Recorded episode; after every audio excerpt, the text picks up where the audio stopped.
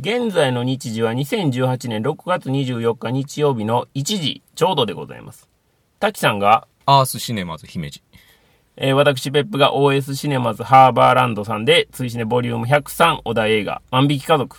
鑑賞直後の体でネタバレありで収録する26回裏でございます。ここからはネタバレありで進めてまいりますので、ネタバレが気になる方は鑑賞後にお聞きいただければと思います。はい。ということで、はい。はい。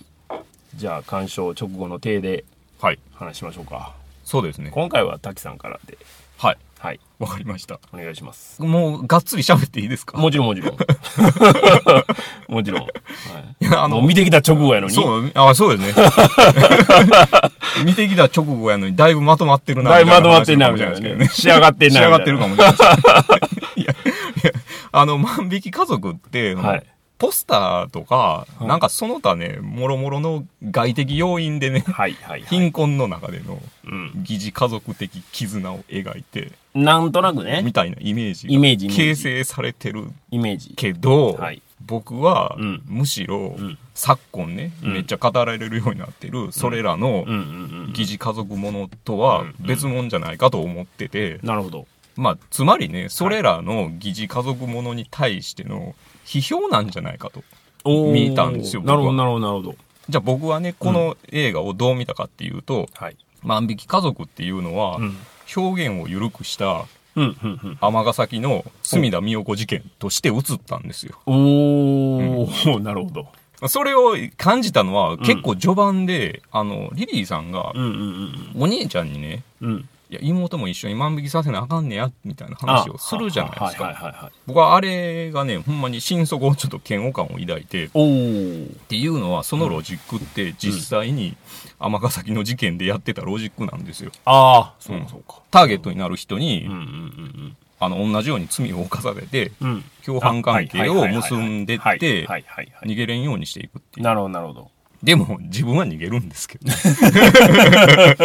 はいはいはい。ちなみに、その尼崎の事件に関しては何冊かルポ本が出てて、おー、はいはいで。それこそね、あの、家族食いっていうタイトルのものとかもあるんおですけどね。ー、なるほど、なるほど。だからそれらを読むと、うん。その尼崎の事件と万引き家族って、うん。真にある構造って似てるなってなると思うんですよ。なるほど。うん。で、あの事件って、うん。報道されてる内容を見ると、うんほんまにありえんし。大胆やし、ねまあめちゃまがまがしいじゃないですか。まがまがしいですねホホラー的に映るぐらいじゃそうないですか。ですね。まあ、一面から見るとそうですよね。でもね、あの、冷静にそのルポ本とかを読むと、うん。あの人たちはもう相当行き当たりばったりで、雑なことをしてるんですよね。なるほど、なるほど。で、その多くのね、凶悪犯罪の肝にあるのは、うん僕は雑さやと思ってて、ああ、確かに。うん、雑やからこそ一般常識的にはそうですねちょっと考えられんことをすると思ってて。うんうんうんで、まあ余談なんですけどね、これは。尼崎の事件って、うん表に出てたのは、うん。うん。隅田ファミリーやけはいど、はいはい。その裏にはう、ん。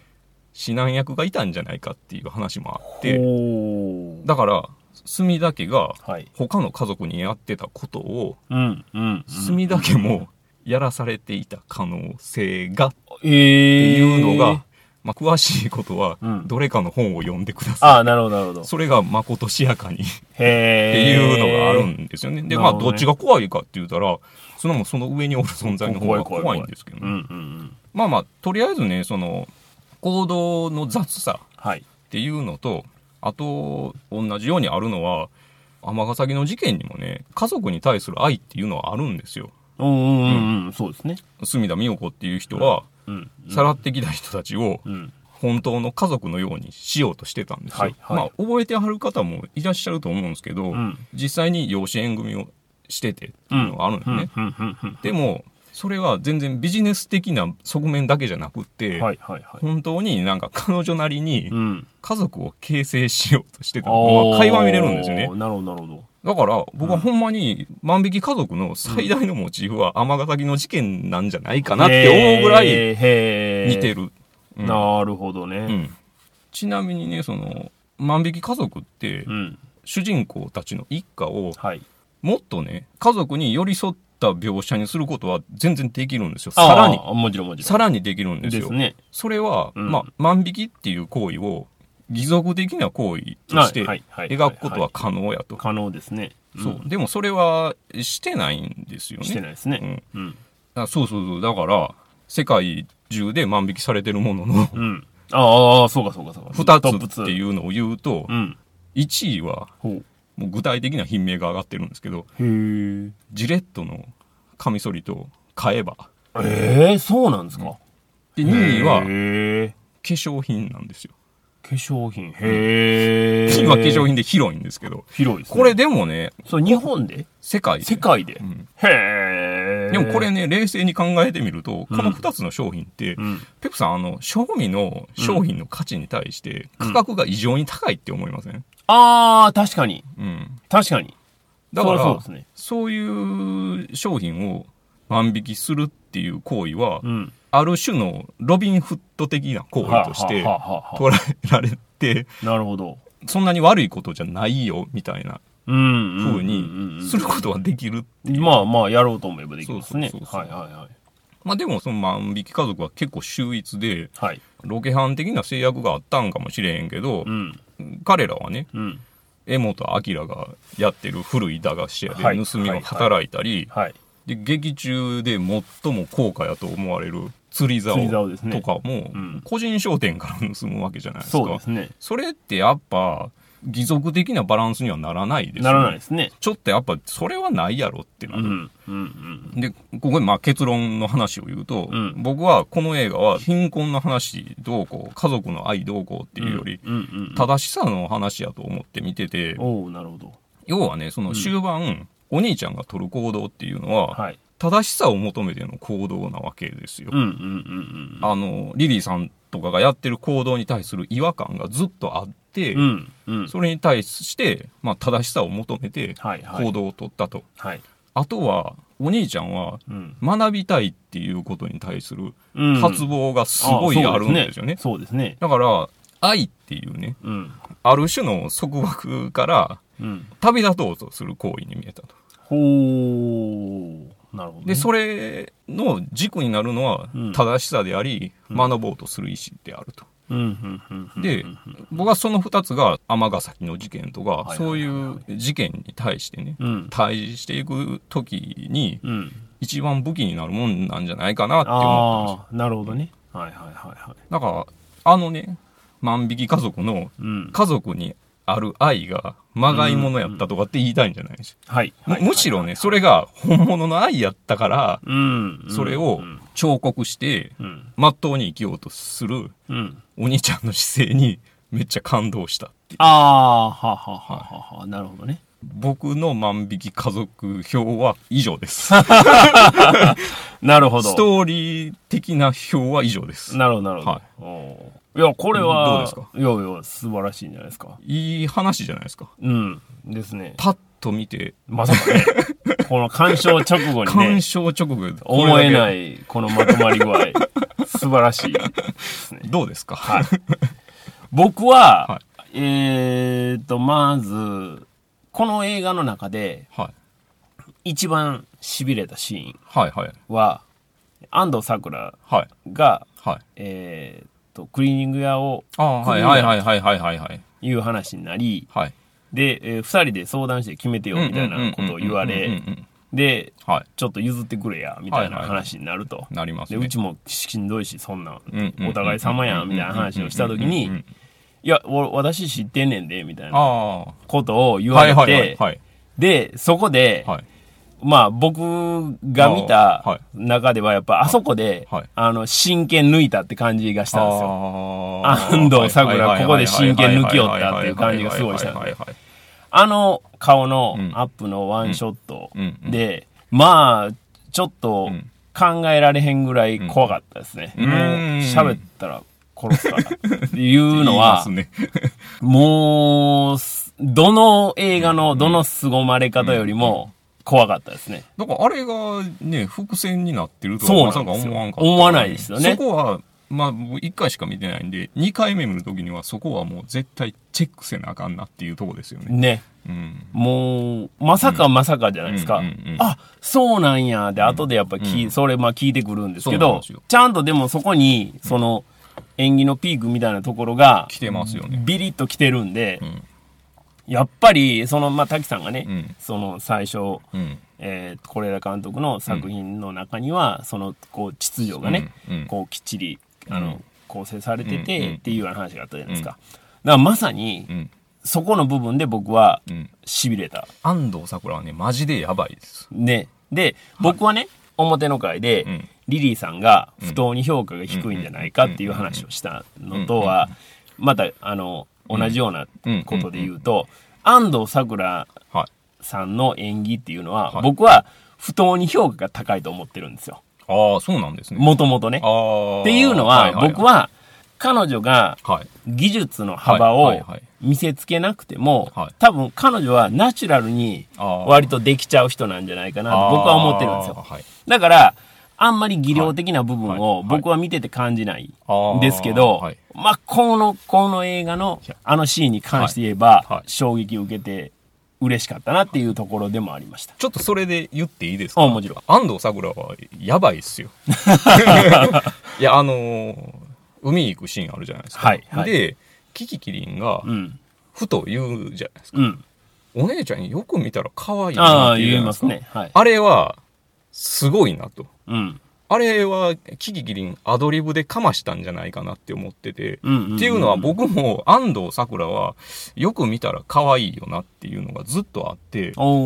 でも、安藤サクラはう、ん。自分をね、よく見たら可愛いところに置いてるんですよ。あ安藤サクラはよく見なくても、ほんまは可愛いんですよ。ああ、なるほど、なるほど、なるほど。でも、はいはいはい。それぐらいの位置に自分を置いてるんですよ。なあ、はあ、はあはあはあ、なるほど、なるほど。うんそこにはもう完全にそのコントロールされた、ものがもあるからそこで劇中でコントラストが生まれると思うんですよ。なるほどね。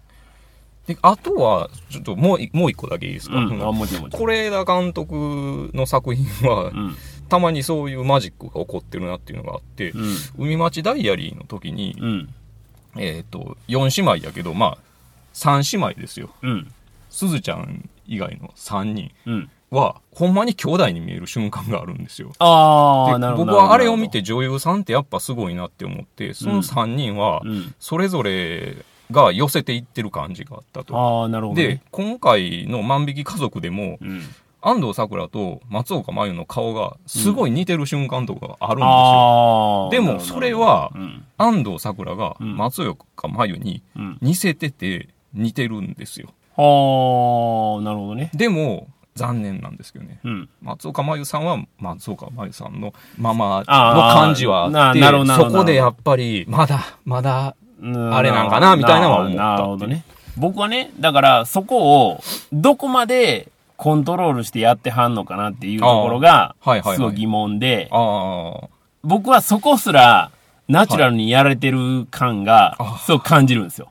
だから、はいはいはい。僕ね、その対局にあんのがやっぱ松岡茉優さんやと思ってて彼女はもうはい。完全に技巧の人やと僕は技思ってるん巧ですよね。だから、うん。技巧の人は、どうしたって、うん。その、ナチュラルに強いところには、うん。どうしてもやっぱりそう見劣りしてしまうところがあるんですけども、う。ん。ただ僕はその技巧のところにすごく惹かれるところがあるので、ああ、なるほどな。うん。で、松岡茉優さんの、まあ、今回のは、うんうんうん。あの話で言うと、そこまで彼女の良さはいとか、その技巧を見せつける。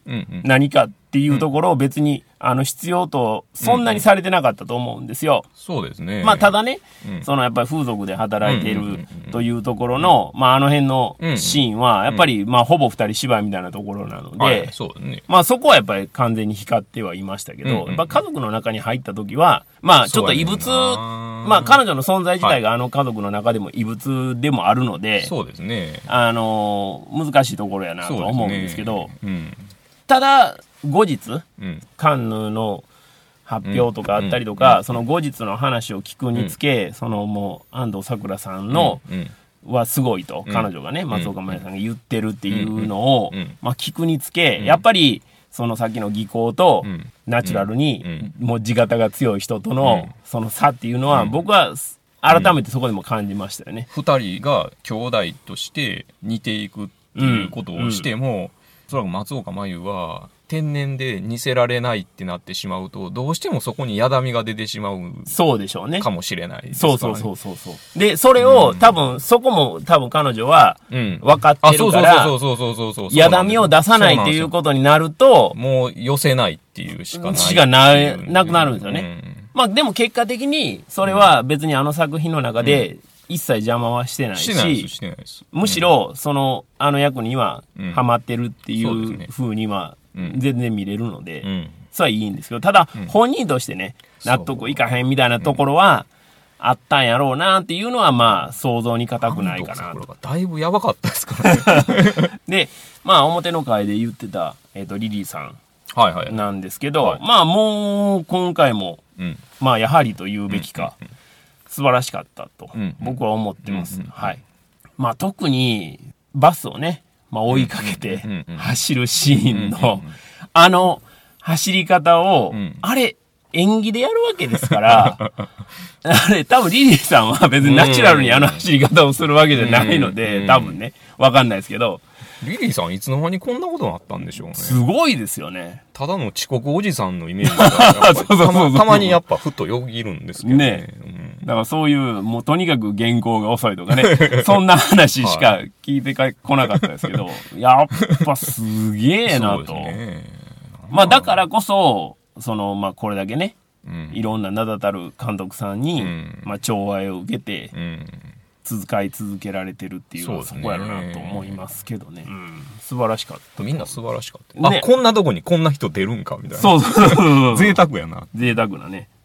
まあでも結果それがね、うんパルムドールにも結びついて、まあ興行成績もむちゃくちゃいいじゃないですか。あ、そうなんですね。そうですよ。もう2週、3週連続ナンバーワンいや。、そのパルムドールを取った、あとそのアートワーク、うん。その他もろもろでね、うんうんうん。なんかね、一個の方向に感想が固まってしまうのはめっちゃ惜しいよなっていうのが、ああ、なるほどねまああっ。て、うんうんうん。僕みたいな見方もいいんじゃないですいや、か。いやいや、もちろんもちろん。それはなかなか、あの、どこででも聞ける話ではないと思うので。結構いい話やと思うんですけどね。うん。いや、と思いますよ。あとはね、やっぱりあの、家族、はい。まあまあ、当然ね、はい。まあ万引き家族というぐらいですから、はい。はい。はいまあもちろん家族の話にはなるんですけども、はい。血縁云々みたいな話はね、うんうんうん過去の配信でも、はいはい。まあまあ、折に触れてしてきたと思うんですうんうんうんが、血が繋がっていないからこそ、家族だどうなっていうような話というふうには捉えてはいなくて、人が人をうん。思いやるとか、ね人が人のために何かをできるっていうことこそが、まあ言い換えれば家族と呼べるんじゃないかなと思うんですよね。ほんまにね、なんでみんな、リリーさんたちは、うん。お兄ちゃんが捕まった時に逃げようとしたわけそう、そうですね。そこ、あのーなんかな、ちょっと過剰に美談方向に動きすぎてるのが、ちょっとなっていうのが、うんはい。だから、あの家族が、は例えばね、万引きをすはいるい。という行為も一つですけど、はいまあまあ褒められたことをしてるわけではないとはいうのは別にあの家族に限った話でもないわけじゃないですか。そうですね。言うたら僕らの話でもあるわけですよね。ね。もしかしたら時には万引きが、ね、その義足的な行為として褒められた行為になるかもしれない。そうそうそうそうそう。状況によっては。そうなんですよね。その辺は曖昧なもんね曖昧なもんなんで、だから、そこもね、含めた上で、こう、お話としてはうん楽しむというのがいいんではないかとなと思いますね。いうふうには思いましたけどね。うんまあそんなところで、はい。えっ、と、皆さんから鑑賞後にいただきましたツイートをご紹介したいと思います。えーまず、松さん。はいえー万引き家族試写会。松岡真優さんファンには最高の映画かと。おー僕はあんまり好きじゃなかったけど、おっぱいのせいでファンになりました。おっぱい最高と。いうふうおっにいただぱい、ちょっとフリックス感がありましたけどね。おっぱいは大きいけど、体がめっちゃ痩せててあ、それはそれでちょっとどうかなって思った。うん。それやったら安藤サクラさんの方がエロかったなっていうああ、まあ、のエロさはね。はいそれから、キングアート KSK さん。映画万引き家族完了。最底辺の海町ダイアリーに心揺さぶられ、松岡真優のおっぱいに気持ち揺さぶられると。最高ですよ、是枝監督と。おっぱい見てる人ばっかりじゃないですか。で、僕あの、この作品を見る前に、はいはい。まあ一応ツイートをこうリツイートするじゃないですか。まあおっぱいおっぱいで出てくるんで、僕はてっきりね、はい。もう全部見えてんのかなとあ、僕も思ってました。思ってたんですよ。僕も思ってましたね。ほんなら、全然そんなことはなくてっていう話で。だって松岡さんは全然それも辞さない人で。そうそう、もともと事。務所側がストップしてるんでしょ？まあまあまあ、まあ。それもなんやねんって思うけどな。ね。だから、もうほんまに、結局でもおっぱいの話をしてる。おっぱいの話をね、してる。まあ、切っても綺麗なというところですけども。それから、えっ、と、ロンペさん。えー万引き家族先行上映にて鑑賞、アットムービックス秋島。パルムドールを受賞した是枝裕和監督作。ある家族のドラマ。子供は親を選べない。うん子供を産んだからといって母親になるわけではない。うんしかし子供を産まないと母母親にはなれない。ん本当にそうなのか。うん。この環境であれば犯罪を犯しても仕方ないという描き方はされていないと思います。うんただ、この作品内の出来うん事をニュース報道で知ったとしたら、また別の感情を抱いていたかもしれない。結末についてはそれぞれの家族の優しさがあったんだと思います。安藤サクラについては、池脇千鶴とのシーンが素晴らしかった。うん。キキキリンについてはあの海のシーン。あれは何なんでしょうという演技。うん。松岡茉優については、は？というセリフを本作でも堪能と いうふうに、あの、シャンプー買ってきてないってね、買ってきてないじゃん、取ってきてないって言って、は？って言ってましたけどね、言ってましたね。言ってましたね。まいや、そうそう、僕みたいにね、うんうんうん隅田美代子事件あ、はいはいはい。として見たら、うん。その実際の事件がうんそんなに悪いことなんじゃなかったんかもしれんなってなったら怖いなって思ったぐらいで見てたんですよ。僕のテンションとしては。なるほどなるほどなるほど。なそんな人全然おらん。え、でも、あの、家の下におばあちゃん埋めるとかあったやんって思いません、うん、あったあった。一緒やんっていう。そうですね。しかもね、初めてではなかったっていそうそうそう話そうそうですからね。そうそう。何なんでしょう？いやいや、ほんまにね、そうやと思いますよ。それから、え、おしょうさん。え、先行上映にて万引き家族鑑賞。夕暮れや夜明け前の薄暗い色合いが印象的な是枝監督らしい雰囲気の作品。うん。演技に引き込まれた。うん。キキキリンやリリー・フランキーは老婆や貧乏なおじさん演じたら唯一無二の演技。子役もイケメンでブレイクしそう。松岡茉優の体当たりの演技ありがとうございましたと。いやもうそんなん聞いたら完全にね、父掘り出しとくか思いますよ。思うでしょ？思いますよ。体当たりまで言われたら、はいはいうわ、もうこれはもう、えらいことや、思ったら、全然そんなことなかったんで、また、またおっぱいの話をしてるっていうね。それから、タオルさん。えー万引き家族鑑賞。様々な家族に光を当てる是枝監督の真骨頂であり、安易な感動や批判とは無縁の高みの作品。当たり前だけど、こういう映画を見ずに語ることがいかに馬鹿げたことか。うんまず凝視してあの家族について、その背景について考えることの大切さよ。うん。世界に誇る日本の映画だと思うと。あ、一個ね、ちょっとすごい気になったことはあって、なんでしょこれまたおばあちゃん埋める話なんですけう。ど、ん。例えばね、今日本って、はい。誰かが亡くなった時にお葬式をしてっていう時にね、うんもうほぼほぼ病院で亡くなって、うんお葬式も葬儀場で行うようになったと。まあそうですね。で、それって家族といえども、うん。その肉親の死をね、うん。すごい近いところで。関与しなくなった時代へのうん。批評みたいなのに移ったりすることもあるんかなって思ったんですよ。ただそれは日本本は昔家でうん。お葬式とかしてたじゃないですか。うん、そうですね。でも今はしてない。そうですね。海外はどうやったんかなっていうのをちょっと思ったっていう。ああ、なるほどね。誰か知ってる人が教えてください。ちょっと気になってる。なるほどねは。うん。まあまあ、そのあたりまた、い。はい。はい。ぜひ、ご存知の方いらっしゃったらということで。それから兄さん。えー那覇市のシネマ Q にて万引き家族。先行上映は大きなスクリーンの劇場で満席に近い大盛況と言っていい感じ。周りのお客さんはしくしく涙。泣き虫さんの多いこと。さて私の感想は17日に神戸でということで、これはあのマンスリーシネマトークね。シネマグティブの方はい。で、また沖縄からはい。年一ということで、すごい。来られまして。はい。すごいですね。まあそこでもういろいろお話をされてましたので、はい。はい。また来年も来たいとおっしゃってましたので、はい。23ファンの方ぜひ来年来ていただいて。年一と言わずね。年一と言わず、まあなかなかね、なかなかまあ、あの、月一でこのね、お金のま 月一で問題がございますんで、はい、無理強いはできないところですが。そそれからメガネガティブさん、AKA NBS さん、はい。万引き家族。またもや今年のベスト候補出ちゃった。大人より子供の方が家族や絆ってものを理解してるんだよな。大人になるにつれてそういう感覚を失っていくんだよね。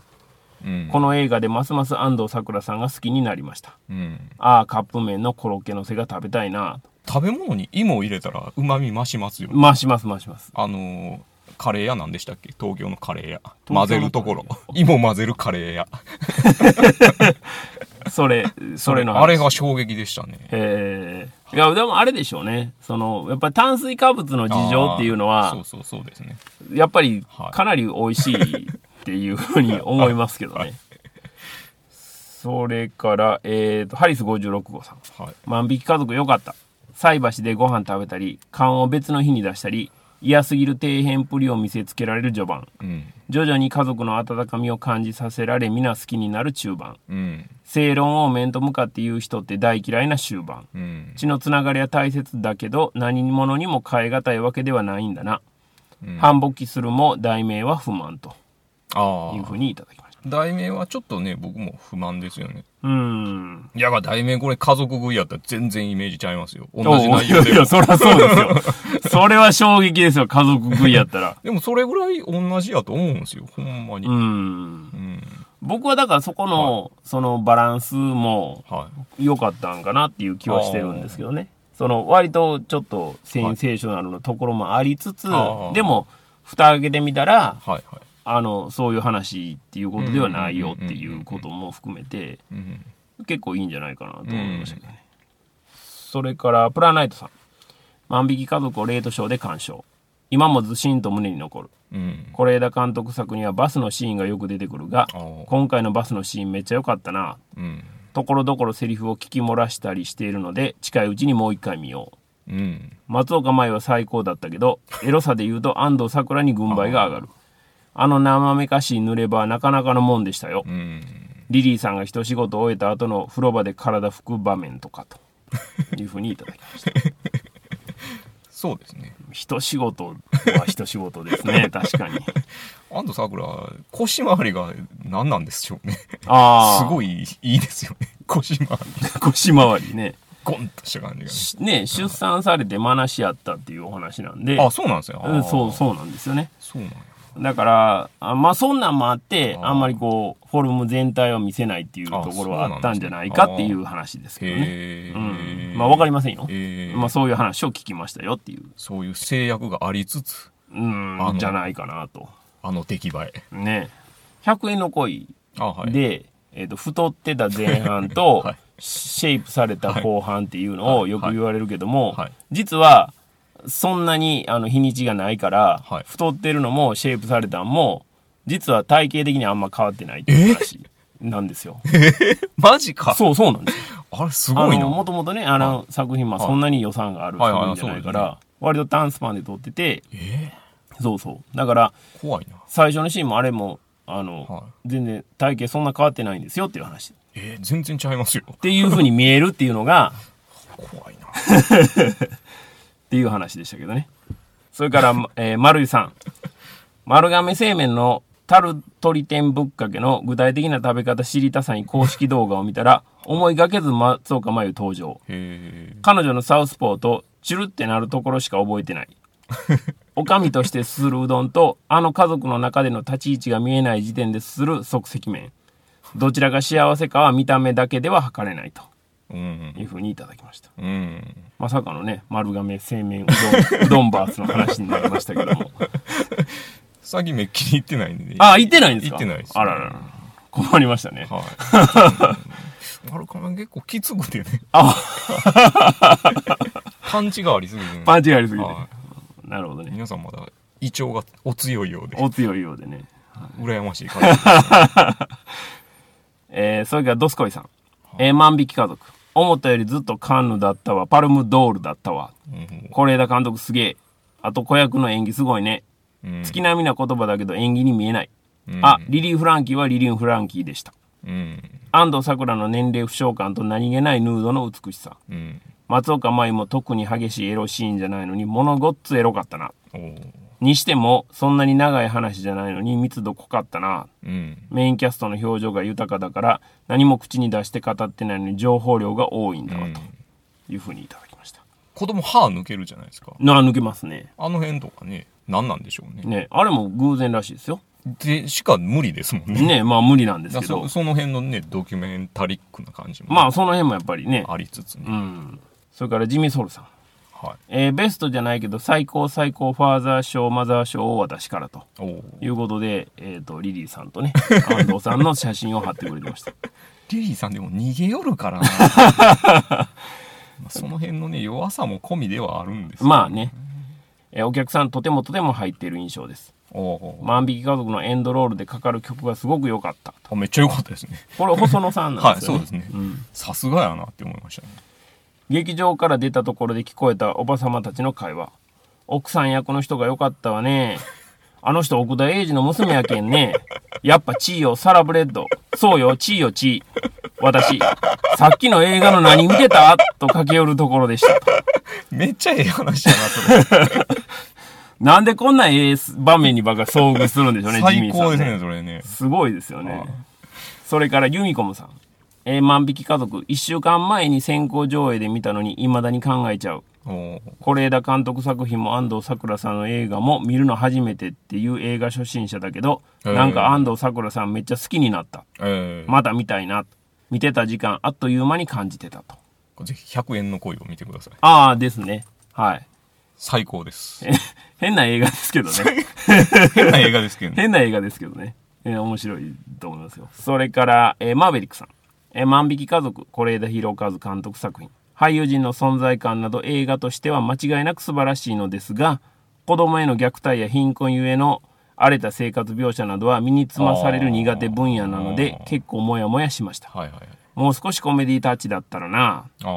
あと、この題名は個人的に好きじゃないですう。ん、うん、うん。いうふうにまあね、あの、インパクトはあるんで、あの、嫌と感じる人は当然いらっしゃるでしょうけどね。うん。うん。そうそう、万引き家族ってちょっとコメディっぽいくないですか？タイトルの、はい。うん、感じがね。でそこでちょっとやっぱりギャップがみたいなのがあるかうん、もしれないです。うん、そうですねこ。こはやっぱ家族食いでいきましょうよ。それでシリアスすぎるんでね。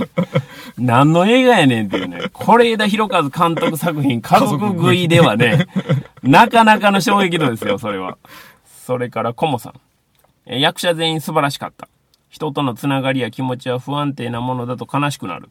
うん。安藤サクラさんの眉毛を動かす演技が特に印象的でしたというふうにいただきまし安藤サクラね。た、ね、眉毛を動かす安藤サクラうん。安藤サクラかドゥエイン・ジョンソンかっていう感じですよね ドゥエイン・ジョンソンもなかなかのもんです。すごいですよはいあの眉毛はなかなか動かせませんからね 角度がえらいことになりますね。ゴーンどえらい上上上がりますからね鋭角になりますよね。すごいですよそれから、えっ、と、二階堂さん。えーすぐ影響されます。しかも夫婦揃ってということで、まあ、あの、例のね、カップラーメンに、えーコロッケのせというのを食べましたよという写真をアップしてくれて。食べました？僕食べてないです。ああ。はい。僕も食べてない。僕ね、あのー汁物にコロッケつけるのめっちゃくちゃ抵抗あるんですよ。あ あんだけ言っといてああれそうなんですね。むっちゃ抵抗ありますね。へえ。僕だから発想もなかったですわ。あ見るまで。ああ、でも、立ち食いそばとかでもあるじゃないですか。あー、ありますね。コロッケなんとかな。ちょっとさ、なんか、ねちゃねちゃしそうで嫌やな。ああ。僕はもう全く、もう立ち食い行ったらスタミナそば一択なんで、あ、そうなんですね。えー、もう卵と、はい。あの、エビ天一択なんで、まあかこの辺や金持ちですね。金持金持ちちゃいますよ。300何ぼとかそんなんでしょ。この辺だと山陽そばとかがね、あねりますが。はいそれから、えっ、と、ララルーさん。万引き家族見たということで、これも写真は即席麺とコロッケっていうね、まあ皆さん真似するんやなっていうところですけども。それから、スタイルリブートさん。はいえー、是枝裕和の全てが詰まった集大成。貧困、ネグレクト、DV など、バンコク普遍のテーマを扱いながら、モンスーンアジアの土足風景もたっぷり入れ込み抜かりなし。うん。静かなタッチのパズルミステリーとしても秀逸。もちろん安藤サクラはじめ胸を揺さぶる演技陣。手厳しい僕が言います。文句なしの傑作と。とにかく安藤桜無双がこれから50年続く。すごい。万引き家族の取り調べシーンの表情に目が釘付け。こちらの人生の残り時間を思うと、彼女のキキキリン張りの老齢の名演を見ることができないのが悲しいと。いうふうにいただいております。これはね、はい。老害オタクの意見ですよ。全然そんなことないですよ。そんなことないですねそんなことないですね。今回はもう聞き ながらもうそれ言おうとして、内容が頭に入ってこないから。それはちょっとスタイルさんにちょっいと失礼ですよ、それは。素晴らしい感想やと思います。笑いながら言うたら説得力がゼロですけど。いやでも、ほんまに、あの、はい。完全に褒めてますからね、今回は。ほんまですね。うん。あの、けなすところ一切なしっていうところなんで。いや、これはほんま珍しいですよ。ちょっとけなしましょうよ。代わりに僕がスタイルさんをけなしときましょう。いやいやいやいや、それはまた話が変わってきますから。まあ、それより何より、あの、スタイルさん多分これ聞いてな聞いいと思うんで、てないから。何言っても OK ですけどね。僕僕は聞いてないと思ってるから言ってるわけじゃないんですよ。ああ、そうですよね。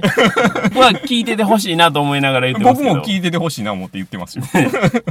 なかなかね、はい、人のね、気持ちっていうのはなかなか難しいですよね。答えてもらえるかどうかっていうのはまた別の話なんで。立ち悪いですよね。んまにね それからソニーさん。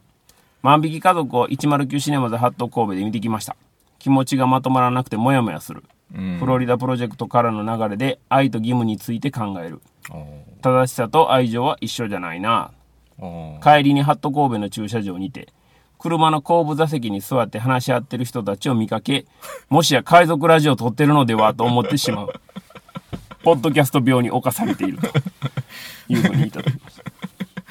僕らはね、後部座席じゃないですよね。そうなんですよ前後部座席はね、あの、ゴミが山盛り詰まってる乗れないです。前ですね。はい。運転席と助手席でやっております。それから、浜原さん。えー家族の表情を捉える革新の構図が素晴らしい。様々なテーマを過剰に描かず削ぎ落とし、うん鋭く訴えてくる。うん。何気ない家族の風景や商店街でのシーンが強く印象に残る。うん。これから原作を読み、また劇場で見ますと。まあ原作っていうかこれノベライズなんですよね。そうなんですね。だから、えっ、と、作品を先に撮ってから。是枝さんが後で一人で、それを小説に落とし込むというノベライズですね。はい。だから原作というのはちょっと微妙に実は違ったりします。そうなんですね。はい。それから、えっ、と、母はさん。万引き家族少し遅れて鑑賞。だってパルムドール受賞作とか言われたらどういうところが認められたんだい？とか、ケイト・ブランシェット様がうなった演技ってのはどこだい？とか、物語に入り込み楽しむのにはノイズになってしまうので少し落ち着けてから影響されやすいんでと。事前のメイキング番組などで海水浴のシーンを夏に撮ってそこから脚本を膨らませたと言ってましたが、その時点でキキキリのあの表情は何なんすか？ただの主戦度なのかもしれないけど、過去に大きく裏切られたことがあるのであろう人の晩年の顔よ。重箱の隅ですが、リリーさんの歯が綺麗なのがちょっと気になりました。基本自堕落だけど歯は大切にしてるってキャラと思うこともできるけど、多分あいつはそんなことないと思います。うんだってゴミ出しの曜日とか適当だったし。うん主人公の彼らだってそうなんだけど、周囲もみんながみんな周りに興味がないんだよな。自分のこと自分たちのことだけで。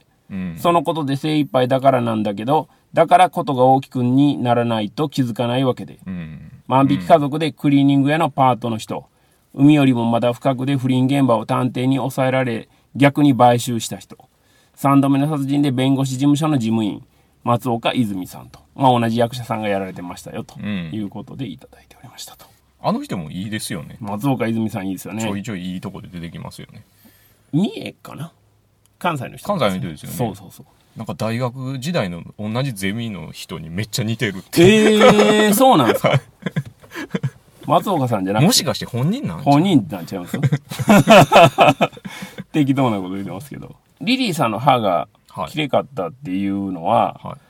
これ、まあそこを意識してかどうかわかりませんけど、めっちゃ念入りに歯磨いてるシーンがありましたよね。劇中であすごい念入りに歯磨いてるシーンがあったんで、まあそれはちょっとそこを意識して演出したんかなっていう気はしないでもなかったんですけど、それで言うと僕が気になったのは、リリーさんのヒゲが、あ。の、おしゃれヒゲで残ってた感じがあったんでむしろ僕はそっちの方が気になりました。ああの、武将髭やったら、はい絶対あんな細かい反り方はしないので。そうそうそう。全体的にボサってなるんで、それすると、撮影する人めっちゃ大変ですよね。まあ大変ですよね。長さをね。繋がらへんやろな。そうそうそうそう。どうやって揃えるかっていうところになるんで、すごい大変なんで。まあ、だからむしろ全部沿ってた方が、あそうですねまあノイズにはならなくていいんでしょうけど、はいはいそうねまあ難しいところですよね。あとはもうリリーさん、歯抜く。ま松田優作役者だ、役者魂で。優作イズムでね。それから吉田久薬さん。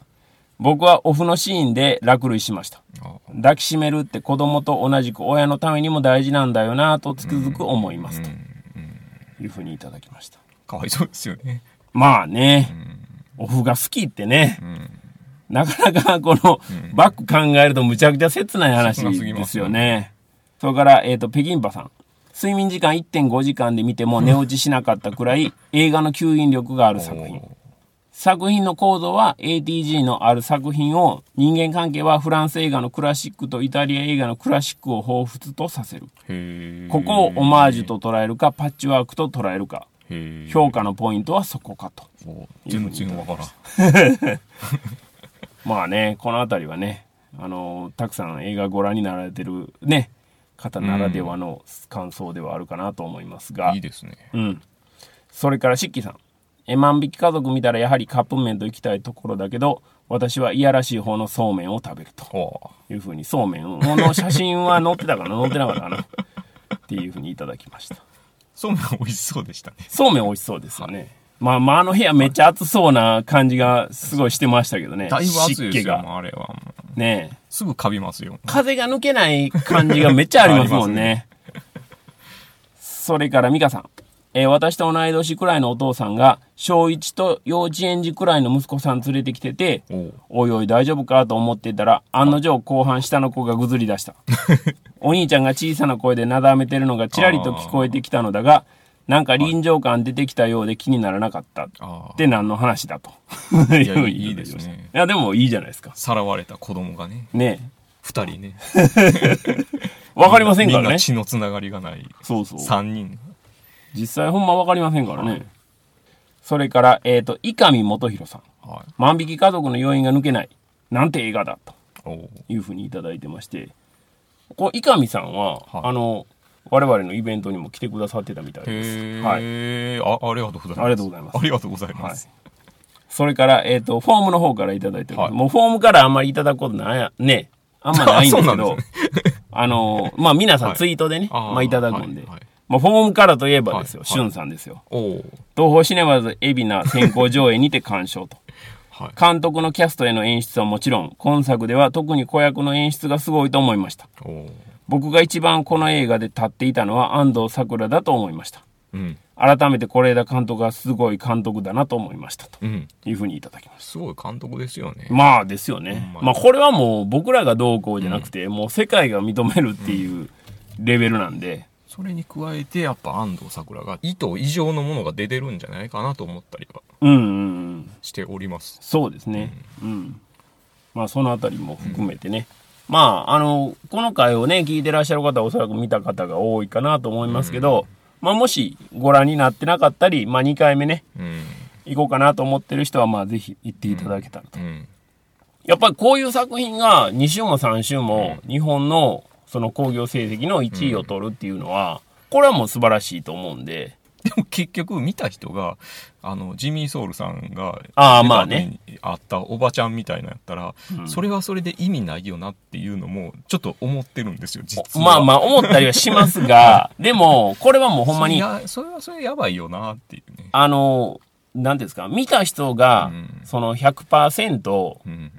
それを10日に受け取るっていうことはまずありえないじゃないですかだから、あの、数が多ければ、うんそっからフルにかかったとしても残る数はきっと多いと思うんですよねそう。ですね。うん。だから僕は、だからそこに期待したいなっていうところです。ですねだから、たくさんの人に見てもらえた方がいいだろうなと思うんですよねま追試ね、ポッドキャストも同じっていうことでそうそうそうそうそう、そういうことなんですよ。何が一緒やねんっていう感じに思われたかもしれませんけどね、皆さんはね、聞いてらっしゃる方は。まあ、そんなところですね。はい。はい。それでは、えっ、と、次回ですね、えー、追試ねはボリューム104になります。はい。お題映画を滝さん発表お願いいたします。はい。